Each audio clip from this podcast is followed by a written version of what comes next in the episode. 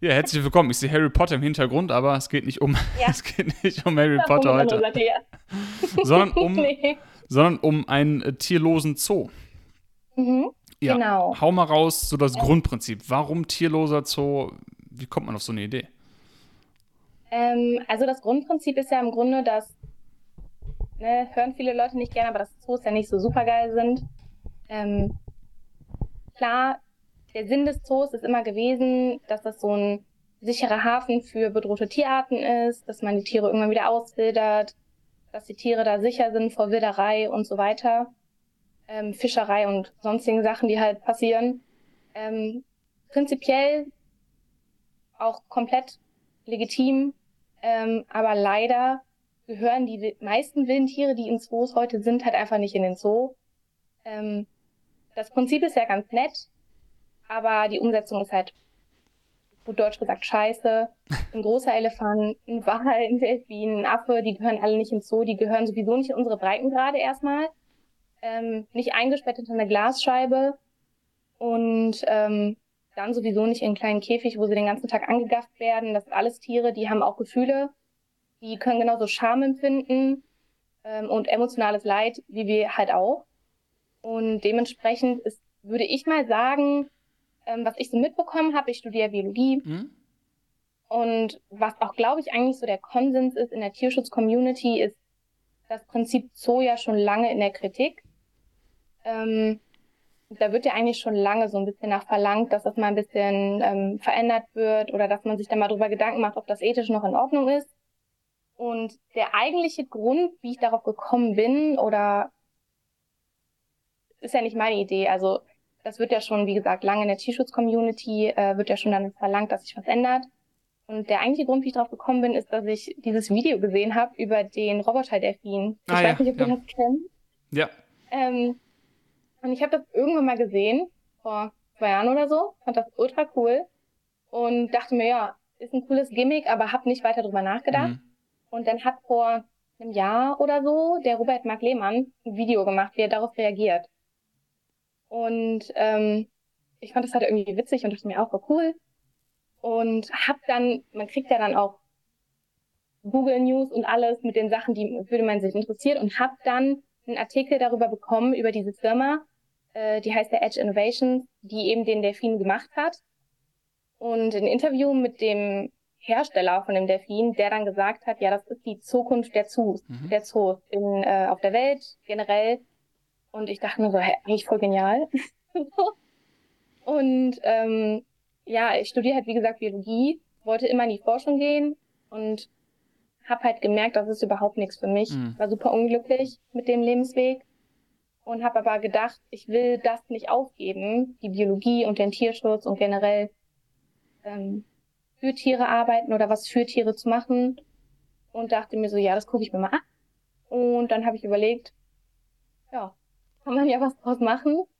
Ähm, ich meine, du siehst ja, auf der Website hat sich einiges verändert. Wir planen jetzt nicht mehr unbedingt mit Robotertieren, alleine aus Kostengründen. Wollte ich gerade sagen. Und das ist ein bisschen unrealistisch. Mhm. Ähm, wenn ich jetzt ein Riesenkonzern wäre oder keine Ahnung, Millionärstochter, dann vielleicht. Bin ich aber leider beides nicht. Ähm, und deswegen haben wir uns, oder ich habe mich dann erstmal auf VR eingeschossen und habe mir das ein bisschen angeguckt, habe überlegt, ist das überhaupt möglich? Und dann habe ich eigentlich auch direkt losgelegt. Also. Lass uns mal kurz ein, einen Schritt noch vorher einen Schritt vorher ja. zurück, äh, zurückgehen ähm, auf diesen Roboter-Delfin, mhm. weil ich, ich weiß, ich habe das auch mhm. damals gesehen. Ich weiß nicht, ob ich es gesehen habe, als es rausgekommen ist tatsächlich, aber es wurde mir auch vorgeschlagen. Ich weiß nicht mehr genau, wann ich es gesehen habe. Aber ich dachte mir auch, boah, das, das ist doch die Lösung. Da müssen doch jetzt eigentlich alle mhm. Leute, die irgendwie alle Philanthropen, alle Menschen, die jetzt irgendwie auf dem Geld sitzen ja. und in Geld schwimmen, einfach mal 100 von den Dingern kaufen und dann in, in SeaWorld reinhauen. Ja. Und ich meine, die Vorteile sind ja, sind ja enorm. Die, die müssen nichts fressen. Gut, die müssen vielleicht ein bisschen Öl und ein bisschen gewartet werden oder vielleicht mal ein Update bekommen, aber das ist ja alles, äh, wenn man sich mal anguckt, was so, ich habe die Zahlen nicht, aber ich könnte mir vorstellen, wenn man sich anguckt, was in Aquarien oder Zoos Futterkosten sind oder auch äh, Energiekosten. Ich meine, so ein, so ein, weißt du besser als ich wahrscheinlich, wie sensibel da gerade jetzt, um an dem Beispiel zu bleiben, Meereslebewesen sind auf den auf das, was passiert im, im Wasser, also was ist der pH-Wert, der Salzgehalt, Temperatur, alles Mögliche. Das muss natürlich auch ja. alles reguliert werden und wenn man einfach so einen Roboter-Delfin hat, der wahrscheinlich ein bisschen unempfindlicher ist als ein echter Delfin, keine Gefühle hat, quasi jeden Tag gleich performt. Man könnte SeaWorld quasi 24-7 öffnen, weil der muss auch nicht schlafen. Gut, mhm. an die Steckdose vielleicht zwischendurch, aber die Vorteile, du könntest ja einfach eine Stunde nur über die Vorteile sprechen, ne? Äh, das mhm, Ethische mal ja. Nicht ausgeklammert, aber selbst wenn man das ja. nicht betrachten würde, allein, allein das wäre schon Grund genug. Roboter-Delfine, normalen Delfinen vorzuziehen in Aquarien. Ähm, aber selbst die ja. rationalen Vorteile, die sind ja sowas von, die überwiegen einfach, ne? Und dann dachte ich mir, jetzt müssen doch einfach mal alle Philanthropen äh, einfach mal so ein paar Dinger von denen kaufen und zeigen, wie geil diese Technologie ist. Und das gleiche gilt ja auch für andere Technologien, über die wir gleich bestimmt noch sprechen, wie Virtual Reality oder, weiß nicht, Hologramme, was es da alles gibt, Möglichkeiten. Ja. Ähm, weil das ist ja was, was sich der Zoo so auf die Fahne schreibt, ne? diese, diese vier Säulen, über die wir bestimmt auch noch hier und da äh, sprechen. Also was ist mhm. das? Bildung, äh, Artenschutz, was haben wir noch? Mhm. Äh, Bildungsauftrag, ähm, Artenschutz, das sind immer die Hauptargumente. Forschung ist, glaube ich, eins. Ja, genau. Und vierte, weiß ich jetzt selber. Ja. Mein Thema müsste ich wissen, aber weiß ich jetzt auch nicht. ist nicht schlimm, ich habe es gar nicht mehr Schirm. Peinlich. Artenschutz? Bildung, der Bildungsauftrag natürlich. Forschung, naja, ist auch egal, wird uns vielleicht einfallen oder auch nicht. Ähm, ja, aber jedenfalls das mit den Roboter-Delfinen, das hat mich damals auch sehr fasziniert, wie realistisch die aussehen. Und genau, ich dachte mir dann auch sowas wie, wie cool, dann könnten diese Delfine auch noch irgendwie vielleicht anfangen zu sprechen und mit den Kindern, die ja im Zoo eigentlich was lernen sollten, per per Stimme quasi denen sagen, hier, wir sind Delfine, wir, weiß nicht, wir fressen das und das, wir leben da und da, macht mhm. bitte das und das, damit wir weiterleben können. Das ja viel interaktiver für Kinder, als einfach nur so einen traumatisierten Delfin da in so einem Pipi-Becken rumschwimmen zu lassen. Naja, lange Rede, kurzer Sinn, da habe ich auch gedacht, wow, Wahnsinn, warum, warum gibt es das jetzt nicht überall? Ähm, mhm. Ja, aber ich wollte gerade persönlich an dich fragen, warum, äh, warum war Forschung nichts für dich in der Biologie? Ähm, ich glaube, ähm, hm. ich glaube, ich bin charakterlich einfach nicht so dafür gemacht. Hm. Ähm, ich glaube, da muss man einen sehr speziellen Charakter haben, dass man lange durchhält, ohne Ergebnisse, ohne irgendeine Form von Wertschätzung. Ich meine, man kriegt jetzt nicht unbedingt einen Hungerlohn, wenn man einen Doktor hat in der Biologie, aber man verdient jetzt sich auch nicht dumm und dämlich. Nee. Ähm, aber mit einem Tierlosen so auch nicht.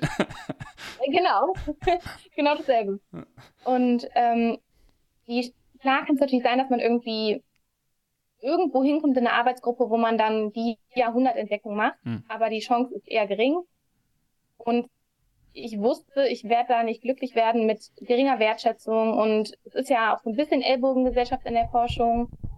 Ähm, und gerade eben dieses erforscht, man verbringt teilweise die Nächte im Labor mhm. und die Ergebnisse sind so klein und klar, Grundlagenforschung ist super wichtig und die meisten Leute sehen das große Ganze nicht und man als Wissenschaftler natürlich schon.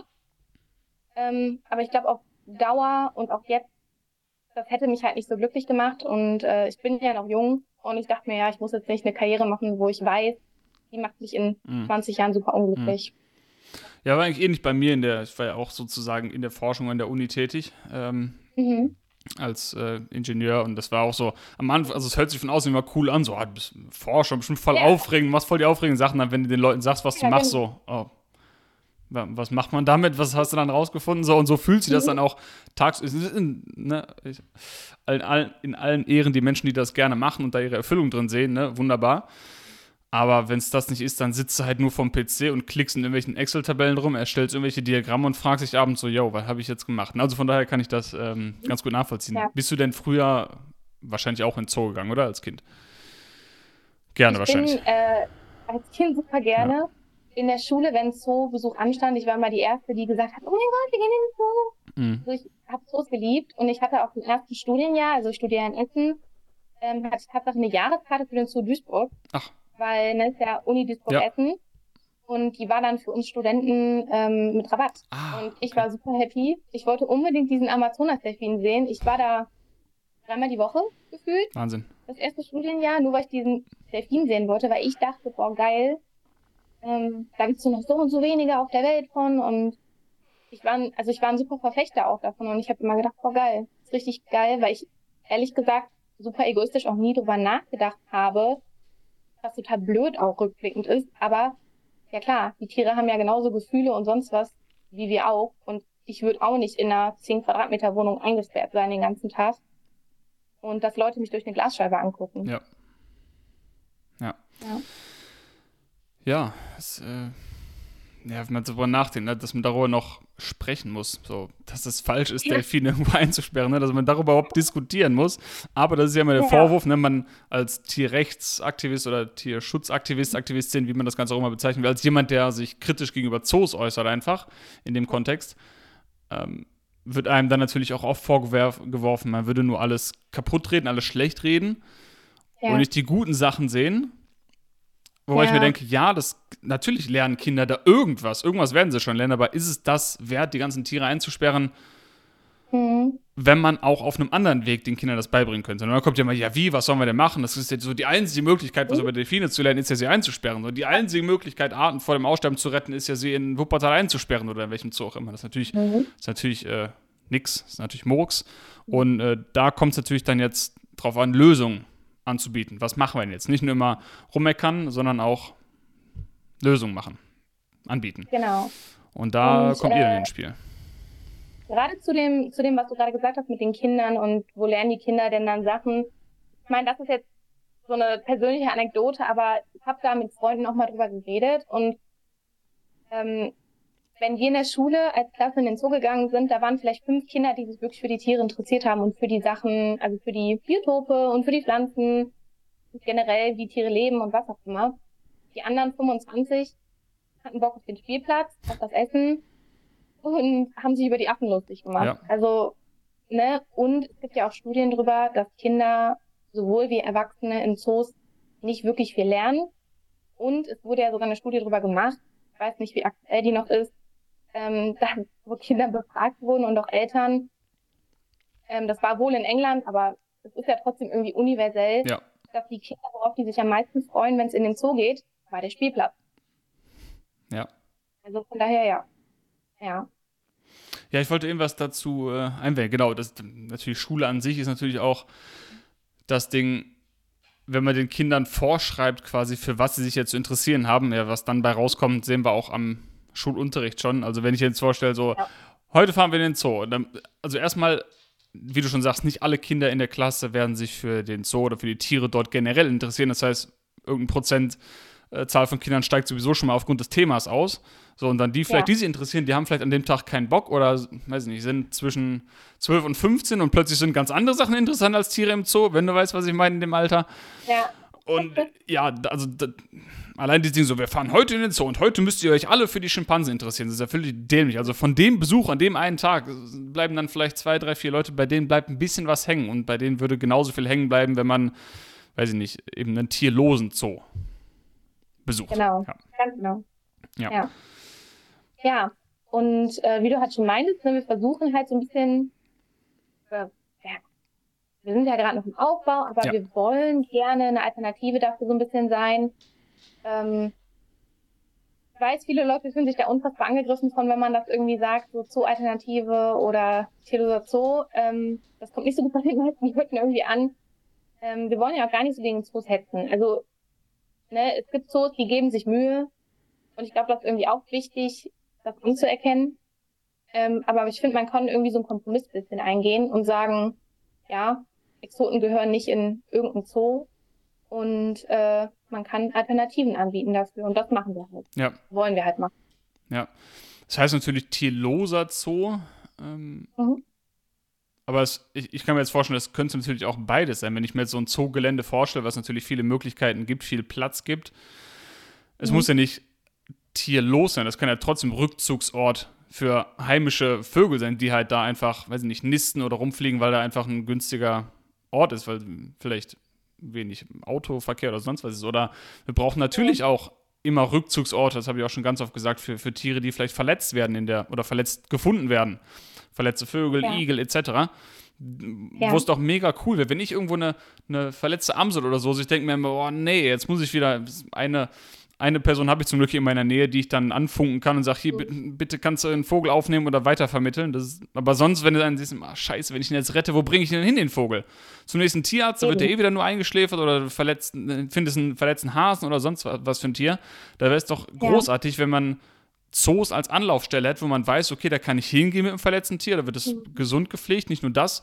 Und wird vielleicht dann mhm. auch dort, ähm, ja, nicht ausgestellt in dem Sinne, aber wenn ich jetzt weiß, Fokus sollte natürlich sein, in dem, in dem Fall das Tier wieder halt dahin zu bringen, wo es herkam, denke ich. Aber natürlich gibt es ja. auch Verletzungen, die vielleicht so schlimm sind, dass sie nicht mehr alleine quasi im Wald jetzt oder sonst wo leben können. Da wäre es doch schön, wenn man diesen Tieren noch eine, eine Art Gnadenhof gibt. Oder auch Tiere, die vom Schlachthaus gerettet werden. Da gibt es auch eine Menge, eine Menge, eine Menge. Ja. Äh, weiß nicht, Kühe, Schafe etc. Mhm. Das heißt, die kann man ja auch lebenshoftechnisch dort unterbringen in diesem Zoo. Natürlich jetzt nicht ja. in einem Gehege, wo das Ziel ist, dass möglichst viele Menschen die begaffen können, aber die können ja auch an, in diesem Ort quasi leben. Ähm, ja. Währenddessen man Kinder mit Virtual Reality oder 3D-Grafiken oder was weiß der Himmel, was es alles da gibt, und Roboter-Delfinen okay. ähm, was beibringt. Und gleichzeitig sagt, hier, das sind die Tiere, die wurden gerettet und deren Geschichte erzählt. Also nur weil das jetzt tierloser Zoo ist, heißt ja nicht, dass es nicht gleichzeitig ein Refugium oder ein Rückzugsort für bestimmte wilde Tiere oder für Ameisen oder für andere Insekten, was auch immer sein kann. Ne? Ja. ja. Also die Idee wäre mir jetzt noch nicht gekommen, aber finde ich auch genial. Ja. Gut, dann könnt ihr mir direkt den Bankcheck ausstellen als Consultant. nee, äh, ich habe parallel hier gerade mal die Website aufgemacht von euch und mhm. das erste, was jetzt hier steht, ja. ist, hast du gerade eben auch schon angesprochen, äh, mhm. Zoo trifft Erlebnispark. Ne? Hört sich natürlich auch schon mal viel ja. sexy an für Kinder. Ja. In dem Kontext das Wort vielleicht ein bisschen dämlich. Äh, attraktiv, ähm, auch doof. Äh, ja, greifbarer an. Wenn man, den, ja, wenn man den Kindern sagt, wir gehen heute in den Erlebnispark, wollen die vielleicht eher hin, ja. als wir gehen in den Zoo. Hört sich auch so ein bisschen, ein bisschen altbacken, das Wort auch, ne? Und dann habt ihr darunter geschrieben, Safari trifft Virtual Reality. Also lasst uns mal kurz mhm. bei Virtual Reality einsteigen, was da, was da so geht aktuell oder warum ihr das ins Visier gefasst habt. Ähm, also ich kann ja mal das Produkt so an sich beschreiben, weil ich glaube, viele Leute können sich auch nicht so wirklich was darunter vorstellen. Ähm, und zwar kriegt der Kunde eine Virtual Re Reality Brille auf ähm, und kann in unserer Einrichtung, also das ist nicht mobil oder so, sondern es ist wirklich wie ein Erlebnispark, der kriegt die Brille in die Hand, setzt die auf und ähm, dann geht halt der, das Programm los. Und das ist ausschließlich ähm, echte Naturvideografie mhm. von den Tieren, ähm, in deren natürlichen Biotopen, mit deren natürlichen Verhalten. Und das ist gefilmt vom professionellen Tierfotografen, also dass die Tiere sich auch nicht irgendwie bedrängt gefühlt mhm. haben oder sonst was. Ähm, da wollen wir unbedingt drauf achten. Da sind wir auch gerade im Gespräch mit ganz vielen Fotografen. Ähm, und das ist uns super wichtig. Und das wird in 360 Grad gedreht. Das heißt, wenn der Besucher die Brille aufhat und sich dreht, den Kopf nach unten, keine Ahnung, ähm, hört das Video nicht auf. Es geht sozusagen nahtlos weiter. Ähm, zusätzlich ähm, werden natürlich die Geräusche auch gespielt. Es soll sich ja wirklich echt anfühlen. Und ähm, je nachdem, was in dem Video passiert, haben wir auch Windmaschinen und Wassermaschinen, die dann dementsprechend Wind oder Wasser irgendwie auf den Besucher so ein bisschen spritzen. Mhm. Dass das halt so eine Mischung ist, bisschen aus Naturdoku und 5D-Kino. Ähm, und es hört sich erstmal banal an und ich weiß, dass viele Leute sich nicht so wirklich was darunter vorstellen können, aber jeder, der schon mal eine VR-Brille auf hatte, weiß, wie geil das eigentlich ist. Ja.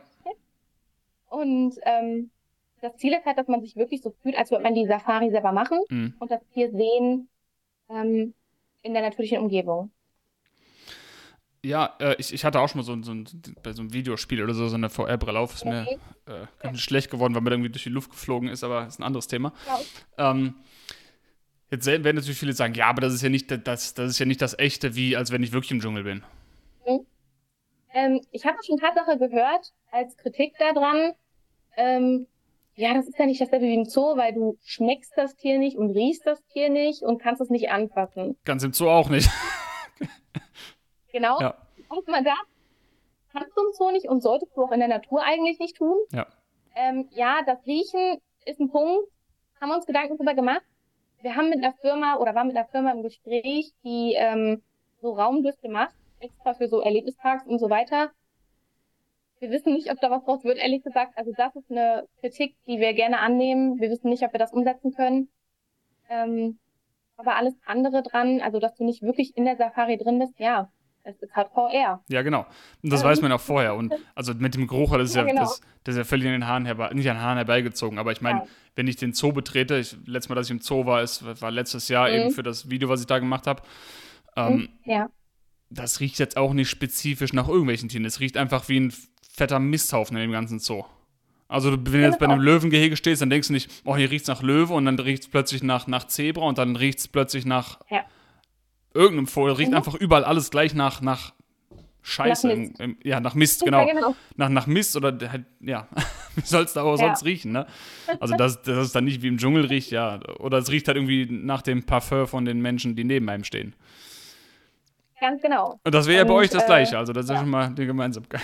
Genau. Nein, und was ich sagen wollte, es, es muss natürlich auch nicht 100% das Erlebnis sein, wie im Dschungel, weil es kannst, natürlich kannst du das nicht abbilden. Das ist ja genau die Kritik, die wir haben am Zoo. Ne, dass es ja. eben nicht artgerecht für die Tiere sein kann, weil so ein Gehege nicht den Dschungel ja. wiederbilden kann. Genauso kann auch eine VR-Brille nicht den Dschungel wiederbilden oder die Wüste oder, die, ja. oder das Meer oder sonst was. Aber das ist ja völlig logisch. Und ich meine, wenn man sich Zeichentrickfilme anguckt, oder, oder animierte Sachen, da weiß man auch, das ist nicht echt, aber trotzdem kann es ein schöner Film sein, trotzdem kann man davon sehr viel lernen, trotzdem kann man davon, weiß ich nicht, sich aufsaugen oder, oder reinfallen lassen in diese, in diese Welt. Also ja. sehe ich, da, genau. seh ich da kein Problem. Und ich finde ein Argument, was, ähm, was ich halt noch irgendwie so ein bisschen interessant fand, gerade dafür jetzt ist, ja, natürlich kannst du auch eine echte Safari machen, aber viele Leute können sich das halt auch einfach nicht leisten. Ja, klar. Und das hört sich so banal an, aber das betrifft halt super viele Menschen. Und ähm, wenn mein Kind mir jetzt irgendwann später sagt, ja, boah, ich will unbedingt mal eine Safari in Südafrika machen und ich stehe dann da und kann mir das nicht leisten, dann habe ich zumindest irgendeine Art von Ersatz. Klar, ist nicht so geil wie das Original, aber ist zumindest eine Alternative, die man machen kann. Ja. Auf jeden Fall. Und jetzt scroll ich gerade weiter und das wollte ich eben noch ansprechen, dass jetzt noch äh, Reise in die Vergangenheit steht da. Das ist natürlich auch ja ein Riesenvorteil von VR oder von den mhm. ganzen tierfreien Methoden ja. quasi, dass man das quasi auch anpassen kann. Mhm. Oder wenn man jetzt vielleicht einen besonderen Thementag oder Themenmonat machen will und sagt, in diesem Monat spezialisieren wir uns mit unseren Aufnahmen auf Meereslebewesen. Mhm. So, und genau. danach nehme ich die gleichen Brillen im nächsten Monat und zeige damit nur Urla Ur Urwald, Urlaub wollte ich schon sagen, Urwald-Lebewesen. Äh, oder ja. nur Vögel oder nur Säugetiere oder was auch immer für Tiere, ne? Da ist man natürlich mhm, genau. mit echten Tieren wesentlich eingeschränkter. Ganz genau. Und äh, was du eben auch schon mal gesagt hattest, gerade mit den, äh, was die Delfine angeht, wenn ein Zoo ein Tier importiert, also nehmen wir mal an, ein Zoo wird das genauso machen, allein die Kosten, das Tier zu kaufen, zu importieren, das zu verpflegen, das ist ja unfassbar teuer alles. Ja. Und klar, das wird jetzt auch alles super teuer, überhaupt gar keine Frage. Aber auf lange Sicht gesehen, über mehrere Jahre, ist das natürlich wesentlich günstiger, als ein Tier über zehn Jahre zu verpflegen. Ja, auf, pf, keine Frage. Also es, ohne da Zahlen zu, äh, zu kennen, äh, allein schon ja. Energiekosten für so, ein, für so ein Wasserbecken, das muss ja astronomisch ja. sein. Genau, ja. ganz genau. Und äh, ich muss mal eben das Licht anmachen. Ja, mache ich. Alles gut. Alles gut. Ah. Gut. Ähm, ja, und VR, äh, wie gesagt, das war dann halt irgendwie so das, was am nächsten lag, was auch am leichtesten umzusetzen ist. Und was ich glaube, was auch die meisten Leute cool fänden. Also das klar, ne, wir wollen, unser Ziel ist Bildung, unser Ziel ist, was Gutes zu tun, aber genau. man kann nicht ewig Minus machen und man muss auch irgendwo Kunden anlocken und ich glaube, dass das ein guter Kompromiss ist für diese Sachen. Und ich denke, dass wir, also ne, Bildung zielt ja natürlich, können alle Menschen sich bilden, aber das, dieses Bildungsargument ja. trifft ja natürlich hauptsächlich auf junge Menschen zu. Ja, ähm, genau. Starten wir gleich ein neues Meeting, nicht schlimm.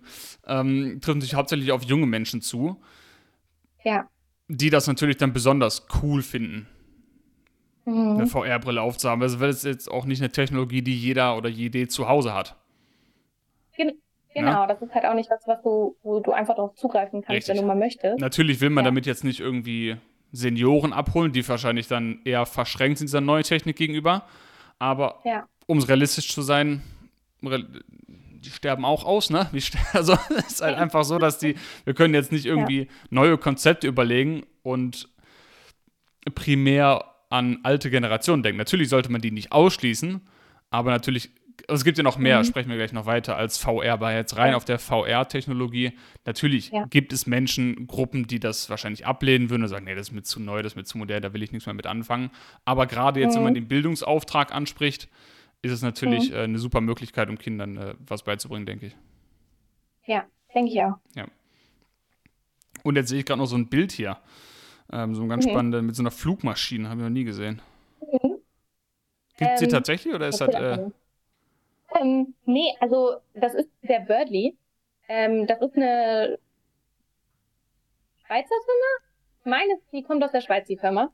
Ähm, die haben das Ding gebaut vor ein paar Jahren ähm, auch eben mit dem Ziel, ähm, Vogel, also das Ziel eigentlich von Birdly ist ja ein Vogelflugsimulator. Mhm. Ähm, und das Ziel war halt, die Benutzer davon ein bisschen mehr auf die Umwelt aufmerksam zu machen, mhm. sowohl im Vogelflug über Städte, über Biotope, als auch, ich weiß nicht, ob du das vielleicht schon kennst, aber ähm, auch Meeresverschmutzung. Es gibt nämlich auch ähm, verschiedene Simulationen beim Birdly, wo du in Form von einer, also aus der Sicht von einer Schildkröte oder aus mhm. der Sicht von einem Rochen mhm. durch Meere schwimmen kann. Mhm. Das ist eigentlich ziemlich cool.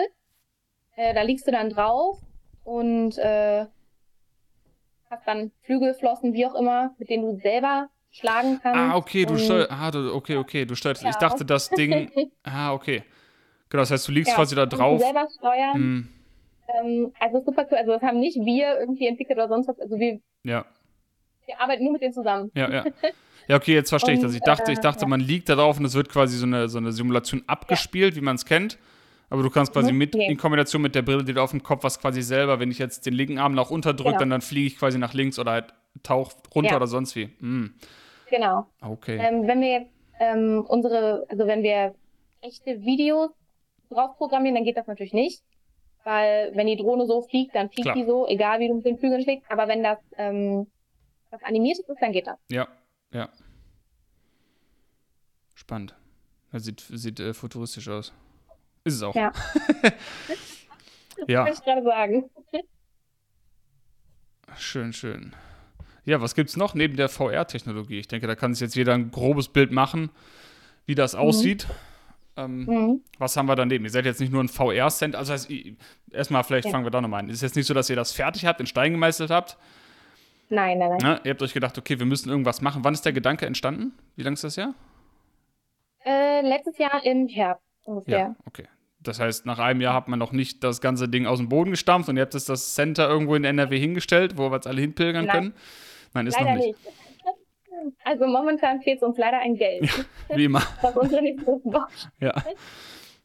Ähm, ja, also ähm, wir wollen, gerade weil der Bildungsaspekt uns halt super wichtig ist, ist es uns wichtig, dass ähm, wir nicht nur die Attraktion vom VR haben. Ich meine, es ist cool und ich glaube, man kann da viel lernen und man wird da eher angeregt zu lernen, als wenn man nur von einer Glasscheibe steht. Ja. Ähm, aber uns ist das halt super wichtig und deswegen wollen wir äh, zu jeder Attraktion, die wir so haben, haben wir einen Vorraum, der wie so ein Naturkundemuseum aufgebaut ist.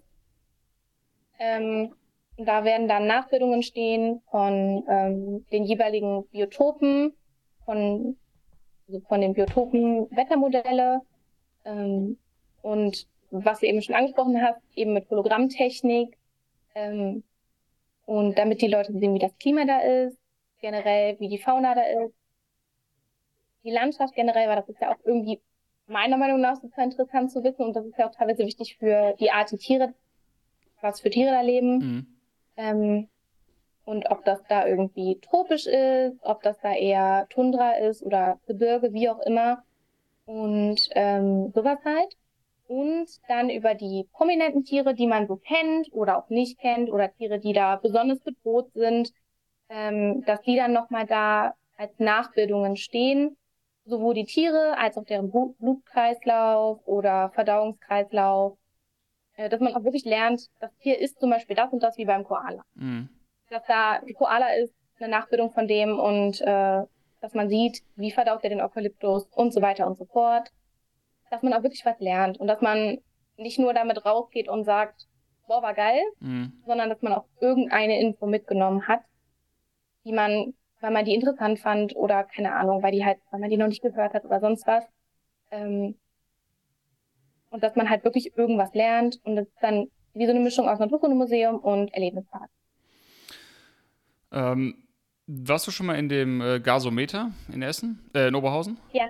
Wahrscheinlich ja. auch bei der aktuellen Ausstellung, bei diesem, äh, das zerbrechliche ja. Paradies oder so. Ne? Das, ja, das war ganz genau. gut. Ich habe da auch einen Podcast zu gemacht. Und da ist mir aufgefallen, ich war vorher im Zoo, nicht am selben Tag, aber zeitlich gesehen. Und da habe ich mir gedacht, das sind so, es ist halt eine, für die, die jetzt nicht wissen, was das ist, es ist einfach eine, eine Naturkunde-Ausstellung, wenn man so will, ja. mit äh, Fotografien. Ein, zwei Filme werden ab, mhm. äh, abgespielt. Oben im Gasometer ganz äh, prominent hat diese große mhm. Styropor- oder Plastikkugel, wo halt dann verschiedene Projektionen drauf sind, wo Flugzeuge ja. herfliegen, Schiffsverkehr gezeigt ist und so weiter. Also hauptsächlich Fotoausstellungen, aber auch ein paar andere kleine, ja, ich nenne es mal Attraktionen. Ich glaube, auch ein äh, VR-Brillen konnte man ja. da aufsetzen. Es gab einen kleinen Kinofilm und so weiter. Und das war für mich auch so, wie in so eine andere Welt reinzugehen. Also ganz anders als, als im Zoo. Man lernt, oder ich habe viel mehr gelernt als jemals in einem Zoo. Äh, und das ist ja was, was wieder alle Generationen betrifft. Also wenn man sagt, oh Gott, der tierloser Zoo, ne, alle haben nur VR-Brillen auf, sehr schrecklich. Äh, nein, das muss ja nicht, ja. das ist ja kein VR-Center. Ne? Es gibt ja trotzdem noch tolle Fotos und alles. Und wenn ich mich an den ja. letzten Besuch im Zoo erinnere, die ganzen Bilder, diese ganzen Infotafeln, das sieht alles so altbacken aus. Das sieht aus, als wenn du ein ja. altes, staubiges Buch vor so einem 30, 40 Jahre alten Schmöker irgendwo aufmachst, wo so wirklich, ja, nicht mehr Zeit, klar, die Sachen, die stimmen vielleicht noch, die da drin stehen, aber die sind einfach so, so, ja, trocken aufbereitet. Also wer davon mhm. irgendwas lernen soll, vor allem junge Menschen, das sieht überhaupt nicht, nicht cool aus, nicht interaktiv aus. Und, und gerade mhm. im Zeitalter, wenn man sich mal durch Social Media scrollt, wie so wie Infographics aussehen, wie YouTube-Videos gemacht werden, wie, weiß ich nicht, Filme gemacht werden, mhm. das, das passt einfach nicht mehr zum. Also da ist einfach dann der Zoo am, in der Form, wie er jetzt ist, am Limit angekommen oder irgendwie in der Vergangenheit stecken geblieben und da muss man dann jetzt halt den nächsten Schritt gehen, sagen, gut, dann müssen wir halt andere Konzepte haben, andere Bilder, andere Technologien nutzen und nicht immer mhm. nur auf die Tiere zugreifen, um den Leuten was zu zeigen, ja. sondern mal ja. die Augen öffnen für andere. Ja, klar, kostet das Geld, aber mhm. ähm, ja, wer, wer nicht, wie, wie ist das Sprichwort? Ähm, wer nicht mit der Zeit geht, der geht mit der Zeit oder so? Ne, entweder du gehst mit der Zeit oder du gehst mit der Zeit. Ja, so ist das kenne ich gar nicht. Ja. aber ja, aber ich finde, finde das stimmt. Ja. Ich finde, das passt auch perfekt zum Thema, ja. Genau, also entweder du ähm, adaptierst dich halt oder. Ja. Anlehnt daran, ich meine, das ist jetzt vielleicht ein bisschen schamlose Zoo-Werbung, aber ich weiß nicht, ob du den Burgers Zoo kennst in den Niederlanden. Nee, hab ich noch nicht gehört. Das ist ein riesen Zoo. Ähm, die halten ihre Tiere jetzt auch nicht unbedingt besser als hier, ähm, aber das dieses Konzept von wegen Naturmuseum mhm. und so ein bisschen coole Sachen vor den äh, Tiergehegen, das haben die auch so ein bisschen raus. Also die haben dann teilweise, ähm, die haben dann so eine Art Amazonas-Gehege ähm, und ähm, Bereich. Und um da hinzukommen, muss man über so eine Brücke laufen, darunter ist so ein Bach und dann kann man was über Mangroven lesen und das ist, das ist ziemlich cool gestaltet. Also ähm, das ist so ungefähr das Prinzip. Genau, das heißt, es gibt, es gibt schon etablierte Zoos, die mit diesen mhm. Technologien anfangen, oder nicht mit den Technologien, aber sich so ein bisschen schrittweise ja. In die neue Zeit, sage ich mal, bewegen und nicht so, ja. ähm, wie sagt man denn, ähm, rigide in ihrer aktuellen ja. Position verharren. Das ist natürlich auch klar, dass das nicht von heute auf morgen sich ändert. Mhm. Das ist natürlich scheiße für die Tiere, die jetzt eingesperrt sind. Ja. Äh, das ist natürlich das gleiche wie in der, in der ja, Lebensmittelindustrie. Selbst wenn wir jetzt da eine Technologie mhm. hätten, Clean Meat und mit pflanzlichen Proteinen mhm. und so weiter. Welche Lösung wir auch immer jetzt rausfinden als Menschheit, Fakt ist, dass mhm. jetzt eben die ganzen Tiere eingesperrt sind und das nicht von heute auf morgen sich ändern wird. Und das ist Kacke. Genau. Das mag ich auch nicht, aber es ist einfach so. Und genauso bei den Zoos. Natürlich fordert niemand, das fordert ihr auch nicht, nehme ich an, dass jetzt alle Zoos von heute auf morgen am besten Nein. die Türen zuschließen sollen und die Tiere verhungern lassen oder die Tiere auswildern oder so. Das funktioniert ja auch nicht. Das ist ja auch äh, Quark, ja. veganer Quark. Ja. Das heißt, da muss man dann eben ja in seinem Ego vielleicht einen Schritt zurückgehen und sagen, ja, auch wenn ich quasi gegen Zoos in der heutigen Form bin, sind es trotzdem die, die ich brauche, um neue Zoos irgendwie oder das, um das Konzept zu ändern. Ja. Ein Stück weit. Sehe ich genauso. Ja. Also ich, ich persönlich, ich meine, so weit sind wir noch lange nicht, ähm, aber ich persönlich würde zum Beispiel auch nicht davor zurückschrecken, mit irgendwelchen Zoos zu kooperieren ja. oder ähm, ich habe, wenn ich da jetzt mit Leuten drüber rede, so Leute, die so hardcore anti-Zoo-Veganer sind, habe ich schon auch Kritik für bekommen. Und da wurde dann ganz oft schon gesagt, warum denn? Zoos sind scheiße. So, ja, aber ich glaube halt, so hast du ja selber gesagt, kann man, also man kann es nicht von heute auf morgen abschaffen. Ja. Und es macht ja irgendwie auch wenig Sinn, sich da irgendwie Feinde zu machen. Ähm, ich glaube, natürlich gibt es Leute, die im Zoo arbeiten, denen sind die Tiere komplett scheißegal. Ja. Ich glaube, das gibt es überall in jeder Branche. Es gibt auch Lehrer, ja. denen die Kinder scheißegal sind. Aber ich glaube, der Großteil der Menschen, die in der Branche arbeiten, die interessieren sich auch dafür, wie es den Tieren geht. Und wenn man die dann irgendwie so vergrauen würde und ähm, das komplett von vornherein ausschließen würde, dann würde man sich da auch unnötig irgendwie ähm, eine mitmachen, was ja unnötig ist. Das sind ja auch nur Menschen und äh, ja. die meisten meinen es ja nicht böse. Ja, genau, wenn man denen halt eine, eine passende Alternative zeigt und sagt, hier, da mhm. kannst du quasi das, dasselbe bewirken. Oder äh, gut, du kannst dich nicht direkt um Tiere kümmern, außer vielleicht um gerettete Tiere, ne? Das geht natürlich schon. Auch die ja. müssen gepflegt werden. Also es, es, braucht auch immer noch ja. Tierpfleger und Tierpflegerinnen, die sich um ja, verletzte mhm. Tiere kümmern, Ärztinnen, Ärzte und so weiter. Ist ja alles nicht so, dass wir das nicht bräuchten. Ähm, mhm. Ja, natürlich gibt es Leute, denen die Tiere scheißegal sind und wenn man da eine Zusammenarbeit anstrebt und ein Zoo oder bestimmte Leute sperren sich dem komplett und sagen, nein, wir machen das wie immer und lass mich in Ruhe und ja, okay, auf die mhm. kann man getrost scheißen, auf gut Deutsch, weil ja. die braucht man nicht. Es sollten natürlich dann schon Leute sein, die, die dem Thema offen sind und selber vielleicht auch ihre eigenen Fehler einsehen und sagen, ja, okay, das ist ja jetzt nur mal eine blöde Situation, in der wir sind mit den Zoos.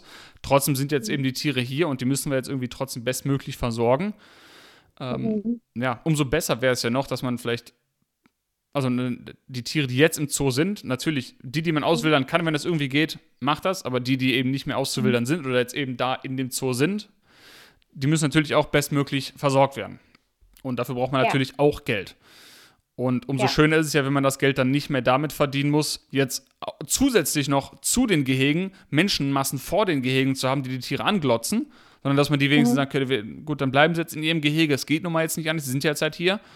Aber dann können wir wenigstens ja. mit dem Geld, was wir an anderer Stelle generieren, das Futter für die bis jetzt noch eingesperrten Tiere kaufen, sodass wir nicht mehr darauf angewiesen sind, dass Menschen diese Tiere angucken, um zu finanzieren, dass die Tiere was zu essen haben. Weißt du, was ich meine? Ja. Ja, das wäre schön. Ja. ähm, gut, jetzt haben wir über Bildung gesprochen. Also, okay, kann sich über Bildung, äh, kann man sich jetzt viele Wege vorstellen, wie man mit VR-Brillen, Illustrationen, Fotos, Videos, ähm, mhm. Hologrammen, Drohnenshows etc., Roboter, Delfinen oder anderen Robotertieren ähm, den Kindern da was nah oder den Menschen was nahe bringen kann. Ja. Wie sieht es mit dem Artenschutz aus? Was, was, was bringt, bringt das denn jetzt was? Den Arten bringt das überhaupt jetzt was, wenn ich da jetzt eine Drohnenshow mache oder VR-Brillen anziehe? Was hilft das denn den Tieren im Dschungel? Ähm, direkt natürlich gar nichts. Genauso wenig ähm, wie ein ähm, normaler Zoo übrigens. Genau. Indirekt ähm, hoffentlich sehr viel. Ähm, das Ziel ist natürlich, durch den Bildungsaspekt, den wir hoffentlich dann erfüllen, die Leute dafür zu sensibilisieren. Weil ich glaube, dass ähm, ein großes Problem halt im Artenschutz immer noch ist, dass vielen Leuten nicht so wirklich bewusst ist, ähm, dass viele Arten so erstmal super kurz vom Aussterben sind und wenn sie ausgestorben sind, dann ist das so. Ja. Dann lässt sich das Tier nie wieder zurückbringen. Und ich glaube, das ist vielen Leuten einfach nicht bewusst. Also viele Leute, viele Leute haben nicht das Bewusstsein für Natur- und Umweltschutz und Artenschutz sowieso schon nicht. Mhm. Ähm, das mag vielleicht am Egoismus liegen, aber ich glaube, das liegt auch oft einfach daran, dass viele das nicht wissen. Ich glaube, vielen Leuten ist es nicht bewusst. Man geht in den Zoo, man denkt, oh cool, hier wird was gemacht. Aber wenn die Leute mit der Realität konfrontiert werden würden, von diesem Tier gibt es nur noch so und so viele und das kann nicht mehr ausgewildert werden, weil Auswilderung meistens nicht funktioniert. Ähm, dann würde da vielleicht ein bisschen mehr Augenmerk drauf gelegt werden, auch in der Gesellschaft generell. Also erstmal sowieso darauf aufmerksam machen auf das Problem und natürlich dann auch mit Geld. Also ne, klar, wir müssen Geld machen, um nicht pleite zu gehen, aber das Ziel ist, einen Großteil des Gewinns jedes Mal an Artenschutzprojekte ja. zu spenden. Und äh, besonders die Artenschutzprojekte, die sich dafür einsetzen, dass die Tiere da bleiben, wo sie hingehören. Also in ihren Breitengraden, da wo sie herkommen, in den Biotopen, wo sie eigentlich hingehören, ähm, dass da große Naturschutzparks errichtet werden oder erhalten werden. Ähm, weil das ist ja oft auch, dass Zoos irgendwie sagen, ja, wir spenden dies und das an diese und diese Artenschutzprojekte. Und ähm, klar, das ist toll. ja. Aber ähm, machen halt Zoos eben nicht. Ja. Und ähm, dass das halt so das Hauptaugenmerk ist, der Artenschutz und nicht die Tiere, die wir hier haben. Ja. Und natürlich auch generell in größerem Kaliber in ein paar Jahren hoffentlich, dass die Politik mal darauf aufmerksam wird. Weil wir können machen, was wir wollen. Wir können vegan sein, wir können nicht mehr ins Zoo gehen, wir können keine Fernreisen mehr machen. Im Endeffekt, der kleine Bürger kann was verändern, aber wirklich die großen Schritte kann man halt nur politisch machen. Ähm, und ich glaube, dass da auch vielleicht neu angesetzt werden müsste. Ähm, aber das ist was für in 20 Jahren vielleicht. Ja, ja, das ist ja das Problem, dass diese Mühlen einfach sehr, sehr langsam malen. Äh, natürlich, wenn dann, ähm, wenn die großen Räder einmal quasi in Gang gesetzt werden, dann, dann geht auch richtig was. Aber mhm. es, es braucht eben beides. Habe ich auch einmal einen Podcast zugemacht. Es braucht eben, es man kann nicht sagen, ähm, mit individueller, natürlich, am Ende ist, wenn keiner mehr dahin geht, ist das Thema erledigt. Wenn keiner mehr tierische Produkte kauft, ist das Thema erledigt, ne? Ja. Aber realistisch gesehen braucht es beides. Es braucht Änderungen in der Politik, es braucht Änderungen in der Gesetzgebung, es braucht aber auch ein persönliches verändertes Verhalten. Und da ist halt jeder ja. angehalten, in dem Bereich zu kämpfen, wo, wo man sich einfach am sinnvollsten aufheben kann. Und was ich eben sagen wollte zu ja. dem Thema Artenschutz, natürlich mhm. haben wir eben gesagt, den, den, Orang-Utans, denen hilft das im Regenwald genau gar nichts, wenn jetzt in Essen oder in Duisburg ja. einer eingesperrt sitzt. Das hilft denen genau gar nichts. Ja. ja das, wie, wie soll das genau. überhaupt Artenschutz sein, ein Tier einzusperren? Das macht keinen Sinn. Das heißt, wenn der Zoo irgendeinen Beitrag am Artenschutz hat, der signifikant ist, dann nur durch generiertes Geld, was man dann eben an bestimmte Projekte schickt. Artenschutz ja. vor Ort, eben wie du es gesagt hast, da wo das Geld halt gebraucht wird, um vor Ort die Arten zu schützen vor Wilderern oder vor sonstigen Bedrohungen. Ja. Und genau. Geld irgendwo hinzuschicken, also die, es ist ja nicht die einzige Art, Geld zu verdienen, Tiere einzusperren, um dann anderen Tieren zu helfen. Man, wie wir eben schon ja. gesagt haben, man kann auch Geld auf andere Weisen generieren, um dann Artenschutzprojekte zu finanzieren. Das mhm. heißt auch hier wieder, wie, wie, wie mit dem Bildungsding eigentlich. Ja, Kinder lernen etwas, aber ist das die einzige Möglichkeit, mit Tieren das zu machen? Nein. Und ja, Zoos bringen Geld ein und den kann man natürlich gescheit spenden. Aber ist das die einzige mhm. Möglichkeit, Geld zu verdienen? Nein, auch hier nicht. Ne, und was mir eben eingefallen ist mit dem ähm, zum Thema Artenschutz, wo du gesagt hast, wenn eine Art einem ausgestorben ist, dann war es das. Ja. In, Im tierlosen Zoo natürlich nicht. Ne? Man kann natürlich, wenn, wenn man das ja. noch videografisch hat oder durch Animation irgendwie zurückbilden kann, ähm, bereits ja. ausgestorbene Arten darstellen auf irgendwie verschiedene Weisen. Mhm. Ja. Genau. Und dann dadurch quasi aufmerksam machen und quasi ein aktuelles Beispiel haben und sagen, hier TXY ist vor genau zehn Jahren das letzte Individuum ausgestorben und zwar weil mhm Menschen nicht aufhören konnten, Fleisch aus der und der, auf die und die Weise hergestellt, was auch immer zu essen. Oder weil Menschen nicht aufhören wollten, Plastik in diesen Mengen zu konsumieren. Deshalb ist jetzt dieses Meereslebewesen ausgestorben. Dass man dann ja. eben brandaktuelles hat und nicht jetzt sagt, ja, dieses Tier könnte irgendwann aussterben, sondern dass man wirklich ja durch einen, einen, einen, Film, durch eine Technologie den Leuten klar machen kann, hier, das ist noch in eurer Lebenszeit passiert, vor zehn Jahren gab es die Tiere noch, jetzt nicht mehr nur weil ihr euch äh, so oder so verhalten habt oder so oder so nicht verhalten habt, ne, um das nochmal so greifbarer ja. zu machen. Ja, genau. Ich finde auch, ähm, weil du das gerade gerade mit dem Fleischessen, also ich finde halt, ne, ist jetzt ein Projekt, ist mein Projekt, ich freue mich darauf, ich finde das super, aber ich weiß, dass das alleine nicht die Welt verändern wird und ich glaube, das große Problem ist halt auch, dass, dass gerade Artenschutz so übergreifend ist. Also das ist nicht nur Zoos, oder Essen oder Plastik, sondern das ist ja auch Kleidung, ja. Autos, ja. Smartphones, alles, was wir täglich benutzen sozusagen. Und ähm, ich glaube, da, da komme ich halt wieder auf das zurück, was ich eben gesagt habe mit der Politik. Also ich weiß nicht, ob du die Firma kennst, die jetzt ähm, Fisch aus dem Labor herstellen möchte. Äh, hab ich ich habe jetzt keinen Firmennamen, aber ich habe das schon mal äh, gelesen, ja, oder gesehen ja. mit Sicherheit. Ja, und da gibt es ja auch eine Firma Formo, die macht Käse genau, im Labor, ja. Fleisch im Labor. Und das ist ja eigentlich super. Ja. wüsste nicht, was man da jetzt gegen haben sollte und trotzdem wird es denen, ja, und trotzdem wird es denen ähm, von der Politik super schwer gemacht, Ja. ähm, auf den Markt zu kommen überhaupt. Und das wäre ja eigentlich, ich meine, es ist ein bisschen utopisch, das bringt dann auch andere Probleme mit sich, aber es wäre ja eigentlich die Lösung für das Problem. Ist so, oder? müsste kein Fisch mehr gefischt werden und trotzdem dauert es jetzt noch mindestens drei, vier, fünf Jahre, bis die überhaupt auf den Markt dürfen. Ähm, ja, und es ist halt schade. Ja. Ähm, genauso wie wenn man sagen würde, ja, man verbietet jetzt Exoten, also große Exoten in Zoos. Das würde ja mindestens zehn Jahre dauern, wenn Ja. man da an die Politik geht. Ja. Ähm, ja.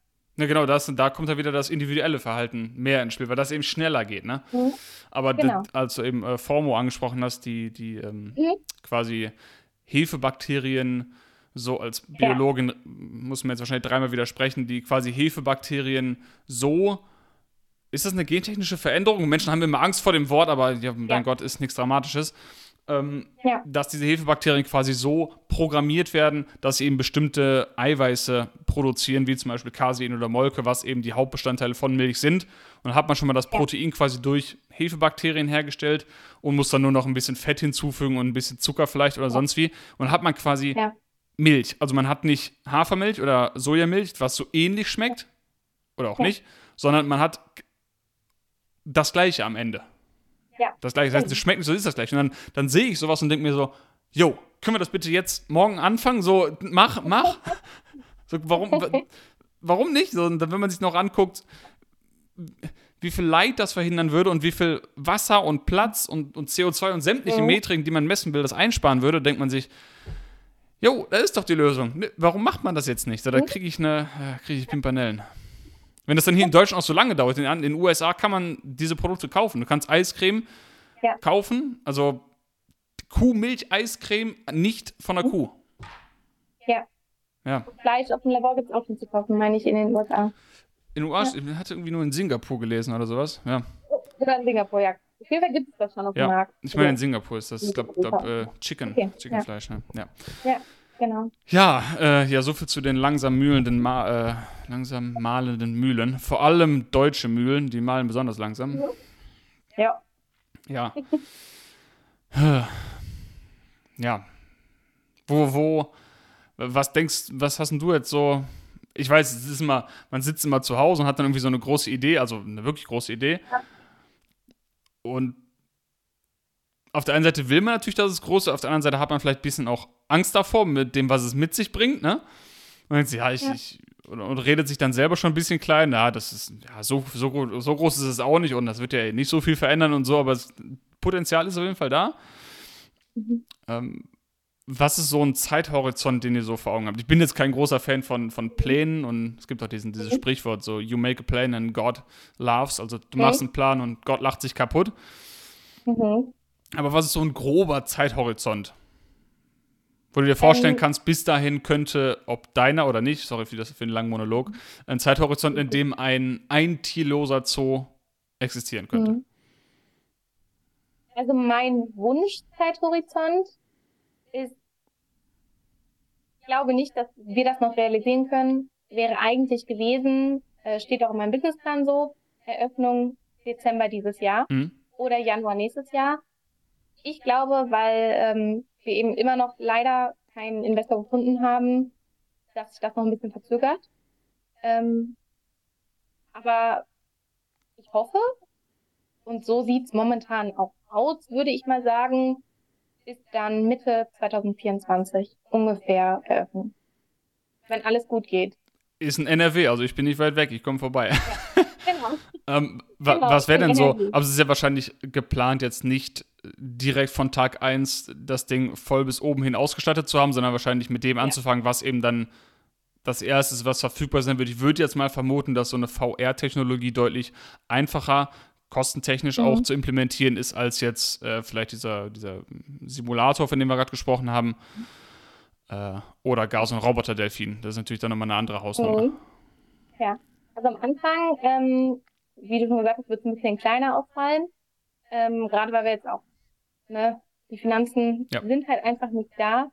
Ähm, am Anfang werden wir, wenn alles so nach Plan verläuft, ähm, fünf verschiedene ähm, VR-Szenarien haben, die zwischen 20 und 25 Minuten lang sind.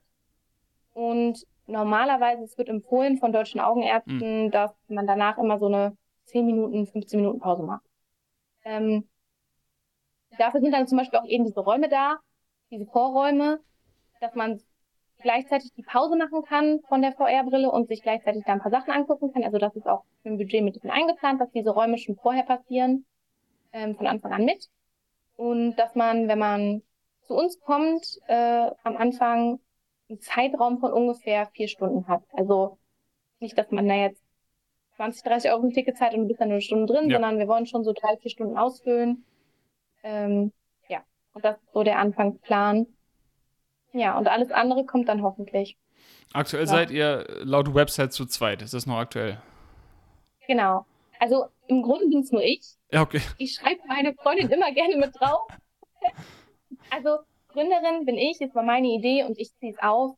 Ähm, Marie steht mit auf der Website, ist eine Freundin von mir aus der Schule und ist meine Steuerberaterin. Also die Steuerberaterin und gerade was Finanzen angeht, was Steuern angeht, ähm, Gründungskram, steht die mir halt immer zur Seite und die, ich habe ihr das halt erzählt, weil ich halt weiß, ist Steuerberaterin und die war hin und weg und meinte, nicht auf jeden Fall und ja, ist super begeistert.